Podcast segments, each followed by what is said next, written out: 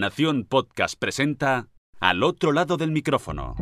Tu ración de Metapodcasting Diaria. Un proyecto de Jorge Marín Nieto. Segundo episodio de la semana, al otro lado del micrófono. Yo soy Jorge Marín y os doy la bienvenida. ¿Se puede estudiar el baile a través de un podcast? Radio Ciudad Bailar demuestra que sí.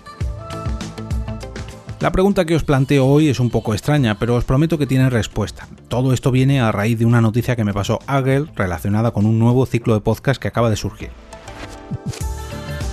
Esto comienza con una mesa redonda titulada Ciudad Bailar Exagerar, que se celebró el pasado 13 de noviembre en el Matadero de Madrid. Ciudad Bailar Exagerar es un programa público donde se presenta el baile como un laboratorio donde experimentar mundos posibles.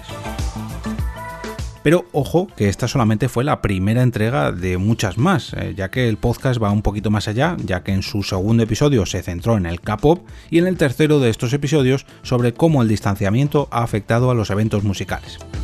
Este ciclo de mesas redondas y derivados podcasts se van a seguir celebrando y emitiendo a lo largo de la primera mitad de este 2021 y os voy a dejar un enlace a la propia web del Matadero de Madrid donde podréis encontrar toda la info tanto de los encuentros como del podcast en sí y lógicamente allí también podréis escuchar estos episodios.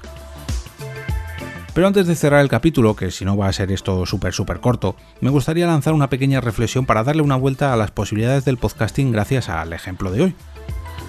Si algo tan visual o tan físico como el baile tiene cabida en un formato podcast que es tan poco visual, podríamos decir, o incluso auditivo, simplemente, si hablamos de podcast de audio, nada de vídeo, ¿qué otros nichos tan visuales como este estarán por llegar? Lo dejo ahí. Y esto me viene fenomenal para enlazar con el episodio de mañana, que está relacionado también con algo parecido a esto, con los videojuegos en este caso, pero con un género de videojuegos que no creeríais que puede integrar el podcast dentro de su trama. Pero de eso os hablaré en el episodio de mañana. Si os ha gustado este capítulo o la información de hoy os ha parecido útil, me gustaría pediros que compartáis este episodio a través de vuestras redes sociales o bien con vuestros contactos más cercanos del entorno del podcasting. Al otro lado del micrófono es un podcast diario que tiene la intención de promocionar este medio y hacerlo cada día, o al menos de lunes a viernes, un poquito más grande gracias a vuestra ayuda. Y ahora me despido y como cada día regreso a ese sitio donde estáis vosotros ahora mismo, al otro lado del micrófono.